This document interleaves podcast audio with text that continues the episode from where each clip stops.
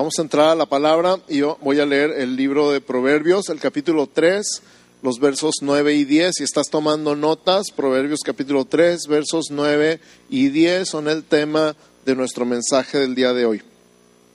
Y dice Proverbios 3, 9 y 10, honra a Jehová con tus bienes y con las primicias de todos tus frutos, y serán llenos tus graneros con abundancia, y tus lagares rebosarán de mosto. ¿Lo quieres repetir conmigo una vez más desde el verso 9? Una, dos, tres. Honra a Jehová con tus bienes y con las primicias de todos tus frutos, y serán llenos tus graneros con abundancia, y tus lagares rebosarán de mosto.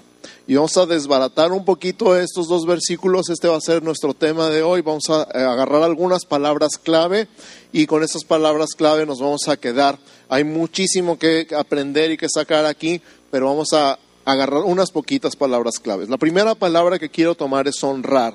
Di conmigo honrar. La palabra que viene en el original hebreo para honrar es kabad. Di kabad. Y kabad significa dar el peso, la importancia y seriedad que merecen. Di conmigo el peso, importancia, seriedad. Esas son las tres cosas que significan kabad, que se traduce aquí en la Biblia como honrar.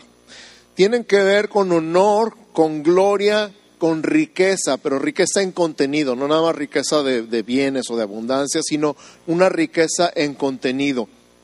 Entonces, gloria, riqueza, honor. Vamos a hablar un poquito entonces de peso. Los muebles de buena calidad son pesados, ¿verdad? ¿Te ha tocado cuando dices, ay, este sillón se ve muy bonito, se ve muy bueno, ha de estar bien pesado y lo cargas y está bien ligerito y dices, uy, no, se me hace que no lo compro. ¿Por qué? Porque no es de madera sólida, es de aglomerado, de, comprimido. Y tú dices, no, esto no va a durar nada, en cualquier momento se va a desclavar, se va a desatornillar, se le va a hacer un hoyo, se va a quebrar, porque no es un mueble de buena calidad. Una señal de que estás comprando un mueble de buena calidad es que está pesado. Y está pesado por la sencilla razón de que está hecho de madera sólida. Tiene un peso y ese peso tiene un valor. Cuando vas a evaluar una joya, eh, sea en la casa de empeño o que la vayas a vender o lo que sea, lo primero que hace el joyero es ponerla en la báscula para calcular su peso. Dependiendo de su peso es su valor. Y en muchos casos sabemos que pues a lo mejor nomás lo de arribita es oro y lo de adentro quién sabe qué es. Entonces por eso le tallan y le liman y le echan ácido clorhídrico para ver cómo reacciona el oro con el, el ácido y de esa manera calculan el valor de la joya. Tiene mucho que ver entonces el peso con el valor. Las medallas de verdad pesan más que las medallas de juguete. ¿Alguna vez has tenido una medalla de chocolate? ¿Una moneda de chocolate? ¿Cuánto pesa una moneda de chocolate? Nada, ¿verdad? Y si un día tuvieras una moneda de oro del tamaño de una moneda de chocolate, ¿tú crees que pesaría lo mismo? No, ¿verdad? Porque el peso tiene mucho que ver con el valor del material con el que está construido. Entonces, hay medallas de juguete y hay medallas de verdad. Las medallas de verdad pesan más. ¿Se acuerdan los que son de mi edad o mayores cuando los carros eran de lámina? Cuando no eran de plástico ni de fibra de vidrio, pesaban una tonelada, ¿sí o no? Mi primer carro fue un Rambler Classic del 75, medía como 5 metros de largo y como 8 metros de ancho y decían que traía un destroyer porque una vez me eché de reversa, bueno, mi mamá se echó de reversa y le tumbó la parrilla a un carro atrás, pero nomás así con dandido, no creas que rápido, pero eran carros sólidos, muy fuertes, de una sola pieza la lámina y era casi imposible verlos chocados. Es más, yo me acuerdo, eso nunca se me va a olvidar, una vez en una calle iba yo a dar vuelta a la derecha, iba derecho y un camión de la basura iba en el carril de la izquierda y se dio vuelta a la derecha, se me atravesó y me cambió de carril mi carro. ¿Sabes que a mi carro no le pasó nada? Le quedó una bolladita así diminuta. Yo creo que si el carro que traigo ahorita le pasara eso, quedaría ahí todo destruido. Pero eran pesados, eran sólidos, tenían un valor en el material. Que ahora dices, no, es un carro para el kilo, pues no, ya no pesa nada pero en ese tiempo eran muy, muy, muy pesados y eso tiene mucho que ver con cabad, con la honra, con el peso. Ahora, una persona de peso, cuando decimos que una persona es de peso, y no me refiero a peso físico, sino al peso como persona, su calidad como persona, hablamos de una persona valiosa, ¿sí o no? no están muy convencidos. Esa persona es una persona, su opinión, por ejemplo, tiene mucho peso. ¿Por qué? Porque es una persona importante, valiosa, seria, formal.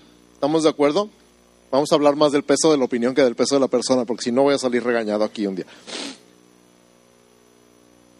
No se le toma la ligera, ¿por qué? Porque es una persona de mucho peso, tiene mucho peso lo que él diga o lo que opine. De hecho, cuando una persona de peso decide bendecirte, lo agradeces, ¿verdad?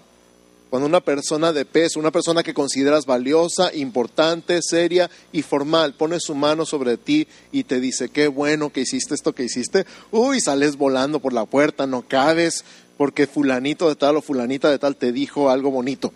Es algo importante el peso entonces, el peso es honra en este caso. Ahora, la pregunta del día de hoy es, ¿tendrá Dios un peso, un valor, una importancia una seriedad en tu vida? Repito, ¿tendrá Dios un peso, un valor, una importancia, una seriedad en tu vida? ¿Cómo lo demuestras? Honrándolo dándole ese peso en tu vida, dándole ese valor en tu vida, dándole esa importancia en tu vida, dándole esa seriedad en tu vida. De eso se trata este versículo. Honra a Jehová, dale peso a su opinión en tu vida.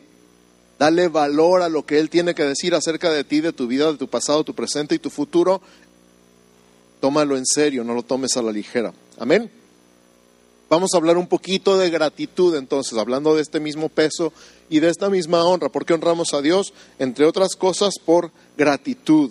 Primera de Crónicas, capítulo 16, verso 34. Si estás tomando notas, Primera de Crónicas 16, 34. Dice así, aclamad a Jehová porque Él es bueno, porque su misericordia es eterna. ¿Por qué lo alabamos? ¿Por qué lo aclamamos? Porque Él es bueno. ¿Tú crees que Dios es bueno? Es más, ¿te consta que Dios es bueno? A mí me consta que Dios es bueno. Dios ha sido muy bueno conmigo y con mi familia. Y además, para siempre su misericordia. Su misericordia es eterna. Su misericordia es que tú merecías un castigo y Él no te lo dio. Su misericordia es que todo lo que merecías por todo lo que has hecho en la vida no te lo ha dado. ¿Por qué? Por su misericordia, porque Él es bueno.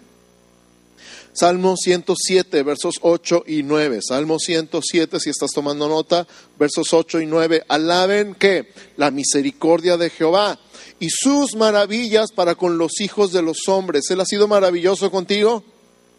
Él ha sido maravilloso conmigo también. Alaben la misericordia de Jehová y sus maravillas para con los hijos de los hombres, porque sacia al alma menesterosa y llena de bien al alma hambrienta sacia de bien al alma menesterosa y llena de bien al alma hambrienta. Fíjate que no está hablando de la panza, aunque también llena la panza. Está hablando del alma, el alma necesitada, el alma hambrienta. ¿De qué puede tener hambre el alma? De amor, de paz, de gozo, de esperanza, de consuelo. ¿De qué tiene hambre tu alma el día de hoy? Él es bueno, Él es misericordioso, Él es maravilloso y Él sacia no solamente tu cuerpo, también sacia tu alma. Amén. Entonces vamos a alabarle por eso.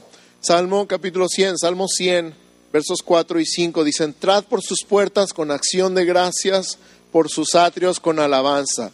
Alabadle, bendecid su nombre, porque Jehová es bueno para siempre su misericordia y su verdad por todas las generaciones. Aquí nos da otras razones para alabarle, aparte de las que ya hemos escuchado, Él es bueno, para siempre su misericordia y su verdad por todas las generaciones.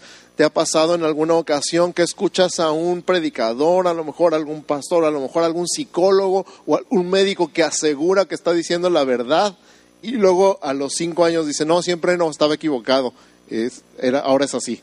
Y dices, bueno, ¿cómo puedo confiar en ti si hace cinco años me dijiste todo lo contrario y ahora resulta que siempre no? Digo, estamos aprendiendo todo el tiempo, pero no podemos asegurar que ya tenemos toda la verdad. Toda la verdad está en la palabra, pero nosotros como personas podemos estar equivocados o podemos estar aprendiendo y entrando en nuevos niveles de revelación. Entonces no podemos decir, lo que yo sé es todo lo que hay que saber. Nunca. Nunca. Siempre va a haber más y descubrimientos científicos, tecnológicos, avances, siempre va a haber. Entonces, lo que ahorita se aseguraba que era verdad dentro de cinco años, quién sabe. Así como lo que dijeron hace cinco años, ahorita es, no, no, no, eso ya no funciona. Pero la verdad de Dios es eterna. Y conmigo, la verdad de Dios es eterna.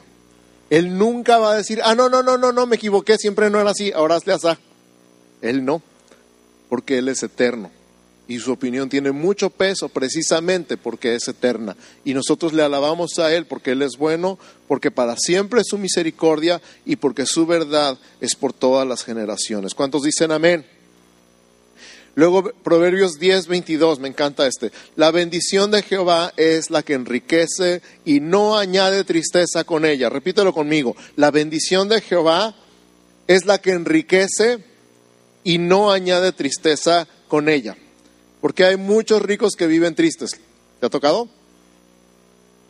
Hacen fiestas y hacen pachangas y tiran la casa por la ventana, pero se acaba la fiesta y están tristes, solos, angustiados, deprimidos. Pero cuando tienes la bendición de Dios, la bendición de Dios es la que enriquece y además no añade tristeza con ella.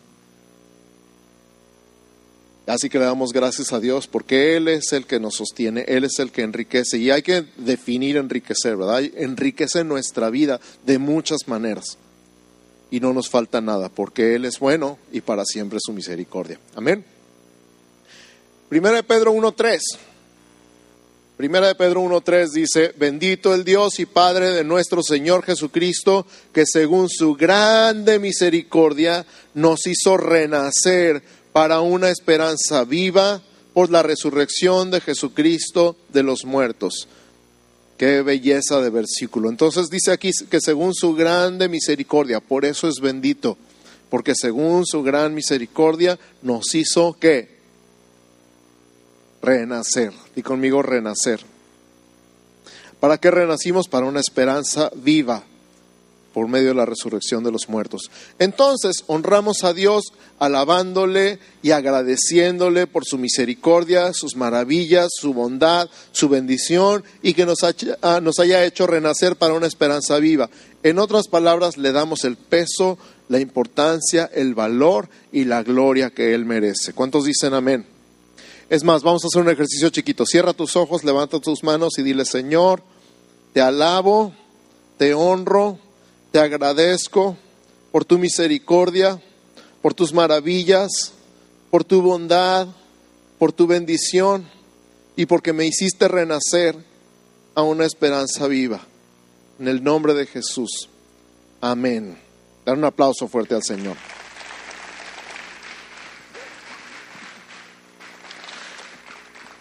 La siguiente parte de Proverbios 3.9 dice, con tus bienes honra a Jehová con tus bienes, literalmente con lo que tienes, con tus activos, tu valor neto, la bendición económica que hayas recibido de Él.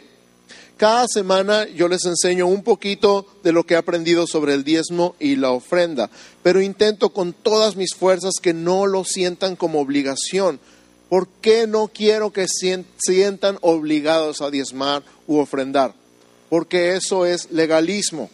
Legalismo quiere decir que es por ley y no importa que, te guste o no te guste, que quieras o no quieras, es tu obligación. Y yo no quiero que lo sientan como obligación, no quiero ser legalista en ningún, ninguna parte del funcionamiento de la iglesia, especialmente en los diezmos y las ofrendas. En la ley está escrito mucho sobre los diezmos, las ofrendas y las primicias, pero no está escrito todo, porque todos estos conceptos existen antes de la ley y también existen después de la ley, porque son conceptos más altos que la ley. La ley es si lo quieres ver de esta manera, una motivación externa. Di conmigo una motivación externa. Cuando le dices a un niño, lo vas a hacer porque lo digo yo que soy tu madre, esa es una motivación externa. Cuando le dices, lo vas a hacer porque te conviene, esa es una motivación interna. Que tú quieras tener tu cuarto limpio. Que más quisiera yo que tú quisieras tener tu cuarto arreglado. ¿Verdad que eso dicen las mamás? ¿Cuándo va a ser el día que de tu propia voluntad salga a arreglar tu cuarto? Eso es una motivación interna, cuando tú lo quieres hacer. Entonces, la ley, si tú quieres, es una motivación externa. La gratitud es una motivación interna. Otra vez, la ley es una motivación externa. Tienes que dar tu diezmo, tu ofrenda, tu promesa, tu primicia. La gratitud es porque me has bendecido tanto y me has amado tanto y tú has sido tan bueno y tu misericordia ha sido tan grande que me siento motivado a honrarte. ¿Ves cómo son dos cosas enteramente distintas? Yo no quiero que tengas la motivación externa, yo quiero que tú sientas la gratitud suficiente que te mueva a la acción. Amén. Dicho lo cual, ya hemos aprendido algunas cosas sobre el diezmo la décima parte o el 10% de nuestros ingresos como una forma de honrar a Dios. Ya hemos aprendido sobre la ofrenda después del diezmo como una forma de agradecerle a Dios. Y vamos a hablar hoy un poquito sobre las primicias. Di conmigo primicias. Así es. La siguiente parte de Proverbios 3.9 dice, y con las primicias de todos tus frutos. Fíjate, cada año en Israel se celebraba la fiesta de las primicias, que marcaba el inicio de la cosecha. Sencillo, los primeros frutos de la cosecha le pertenecían a Dios. Es como la primera rebanada del pastel, es para el cumpleañero, porque es la persona a la que estamos honrando ese día, ¿verdad? ¿Sí le dan la primera rebanada al cumpleañero o no? Ok, si no, pues tengo que cambiar el mensaje. Entonces las primicias son lo primero, no las sobras. Di conmigo, la primicia es lo primero, no las sobras. Lo primero es para Dios. Ahí van a ver una foto en la pantalla de una manzana en proceso de descomposición. ¿Cómo le quieres dar tu manzana a Dios? ¿La primera o la última? Porque es para Dios para Dios sería la mejor manzana, ¿sí o no? Bueno, las mejores manzanas de la cosecha normalmente son las primeras. De hecho, se venden más caras. La primera cosecha sale más cara. Cuando tienes las primicias de una cosecha de una fruta en el mercado, los primeritos frutos son más caros porque son los mejores. Piensa, quiero honrarte, te doy mi manzana podrida. ¿Suena razonable? Te quiero honrar, la mejor manzana de todas las que compré o de todas las que coseché en este sentido, la primera es para ti, como la primera rebanada del pastel. ¿Estamos de acuerdo? Sí, amén, qué bueno. Nosotros, tijuanenses del siglo XXI, difícilmente seremos agricultores, pero tenemos el equivalente. Nosotros sembramos trabajando y cosechamos cobrando nuestro salario o las ganancias de nuestro negocio. Técnicamente, nuestro primer pago del año le pertenece a Dios. Ahora, las fiestas de las primicias no era la primera semana del año, sino al principio de la cosecha. Di conmigo al principio de la cosecha. Aparentemente la cosecha o la fiesta de las primicias era siete semanas antes de Pentecostés, porque Pentecostés es la fiesta de la cosecha, cuando ya se cosechó todo. Pentecostés es entonces la fiesta de la cosecha y siete semanas antes la fiesta de las primicias. ¿Sabes qué pasa siete semanas antes? Emocionante. A ver, una semana tiene siete días.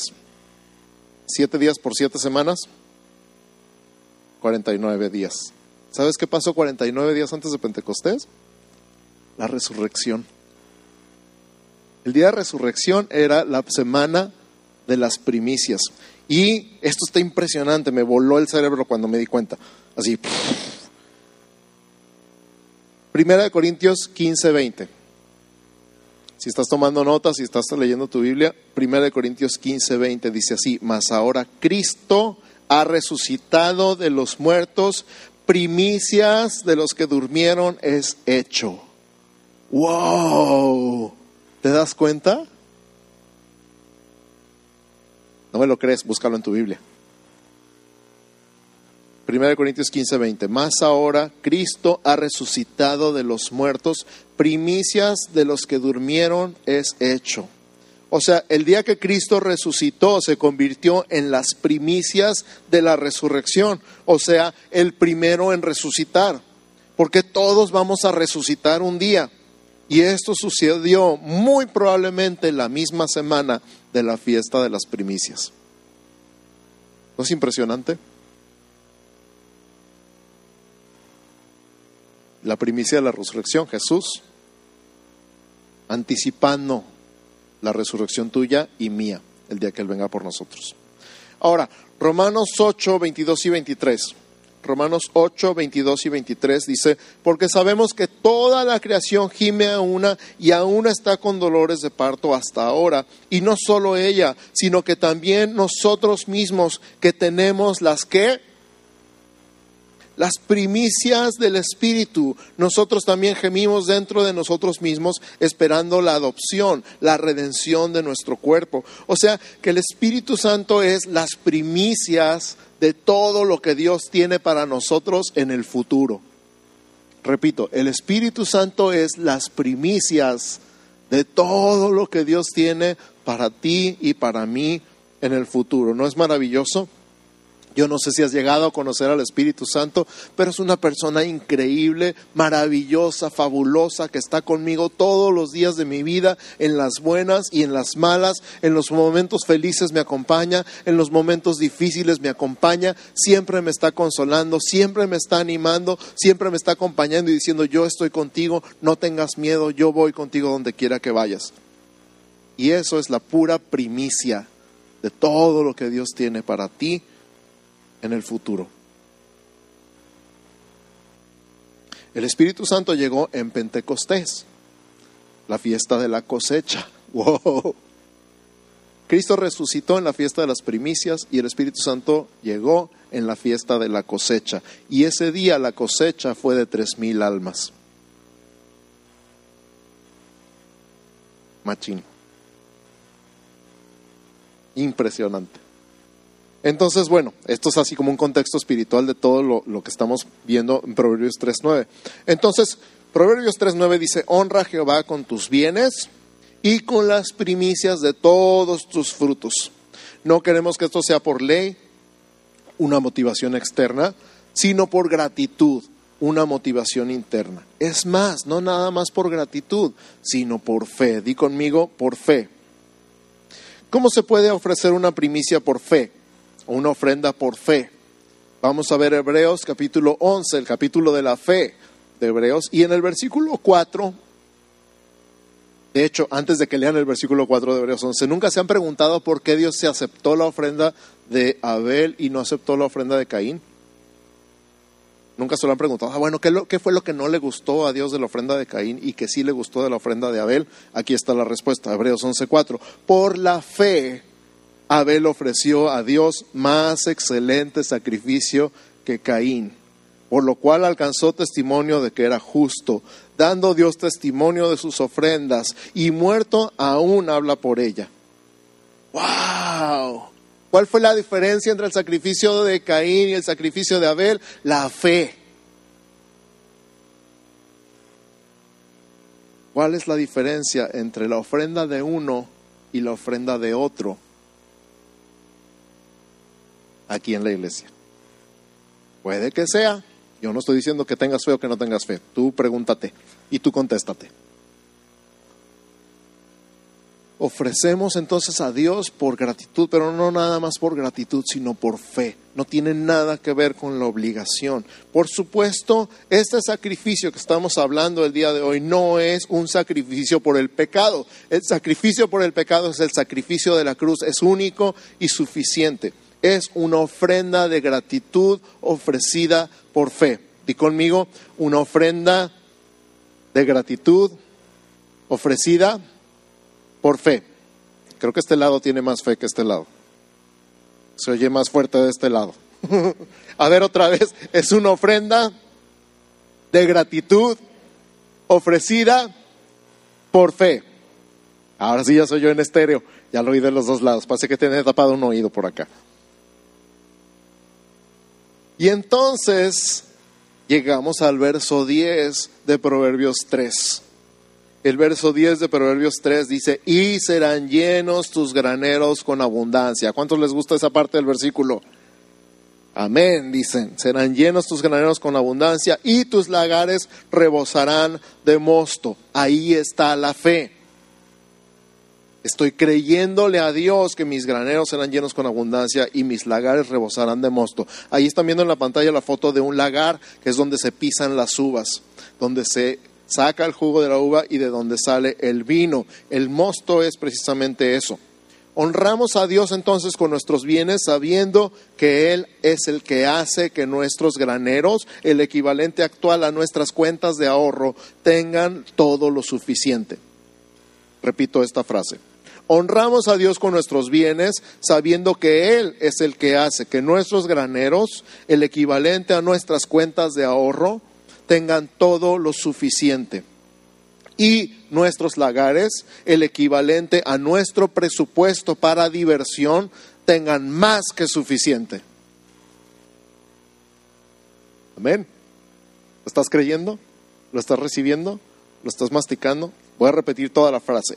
Honramos a Dios con nuestros bienes, sabiendo que Él es el que hace que nuestros graneros, el equivalente a nuestras cuentas de ahorro, tengan todo lo suficiente y nuestros lagares, el equivalente a nuestro presupuesto para diversión, tengan más que suficiente. Rebosar quiere decir desbordar, que ya no le cabe más y empieza a desbordar. Eso es rebosar tus lagares rebosarán. Y mosto es el fermento de la uva, símbolo de alegría. Repito, rebosar es desbordar más allá del borde, ya no le cabe más. Y mosto es el fermento de la uva, símbolo de alegría. ¿Te acuerdas cuando dijimos la bendición de Jehová es la que enriquece y no añade tristeza con ella? O sea, Dios va a hacer que no te falte nada, pero no nada más que no te falte nada, sino que reboses de alegría. ¿Cuándo? Cuando tú le des a Dios con fe, con gratitud y no por obligación. Y yo sé que hay más de uno de ustedes que le consta que esta palabra es verdad. A mí me consta que es verdad. ¿A cuántos más les consta que es verdad? Mantengan la mano en alto. Vean a su alrededor. Todos nosotros somos testigos de que esta palabra es cierta y más, y más, y más, y más. Amén. Ahora, entonces, quiero lanzarles un reto, un reto de gratitud y un reto de fe. Este domingo de resurrección que viene, 21 de abril, todos los que hayamos recibido esta palabra y la hayamos creído y queramos actuar en ella, repito, todos los que hayamos recibido esta palabra y la hayamos creído y queramos actuar en ella, vamos a traer el equivalente a un día de nuestro sueldo o las ganancias de nuestro negocio. Repito, un día de salario o las ganancias de nuestro negocio como primicias.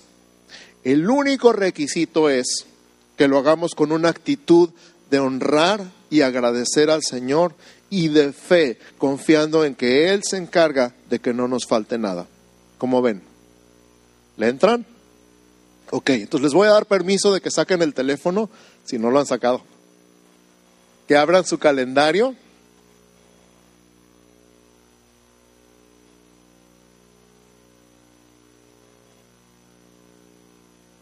Que busquen el domingo de resurrección, 21 de abril del 2019.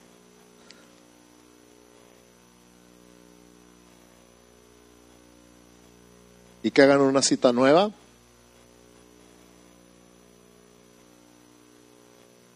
Y le pongan primicias.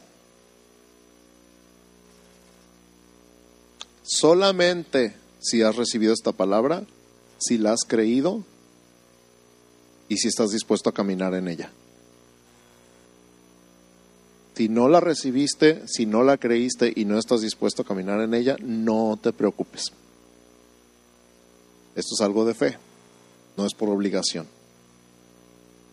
Es algo de gratitud. Nadie está obligado, nadie va a estar obligado a ello. A lo mejor puedes agarrar un sobre y llevártelo el día de hoy y escribirle primicias y dejarlo ahí en tu Biblia para ese día.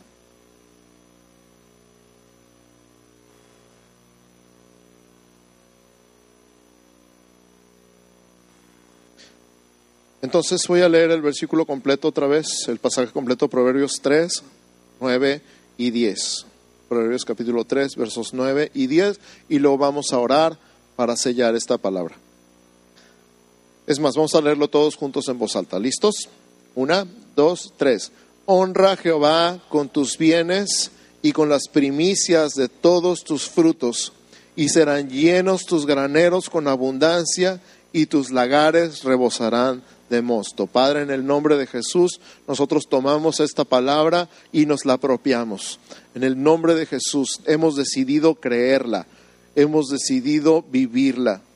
Y en el nombre de Jesús, el día de hoy que nos proponemos apartar como primicia un día de nuestro sueldo, de aquí al 21 de abril, lo estamos haciendo primero que nada con gratitud a ti, porque tú verdaderamente has sido bueno con nosotros, verdaderamente has extendido tu gracia y tu misericordia sobre nosotros.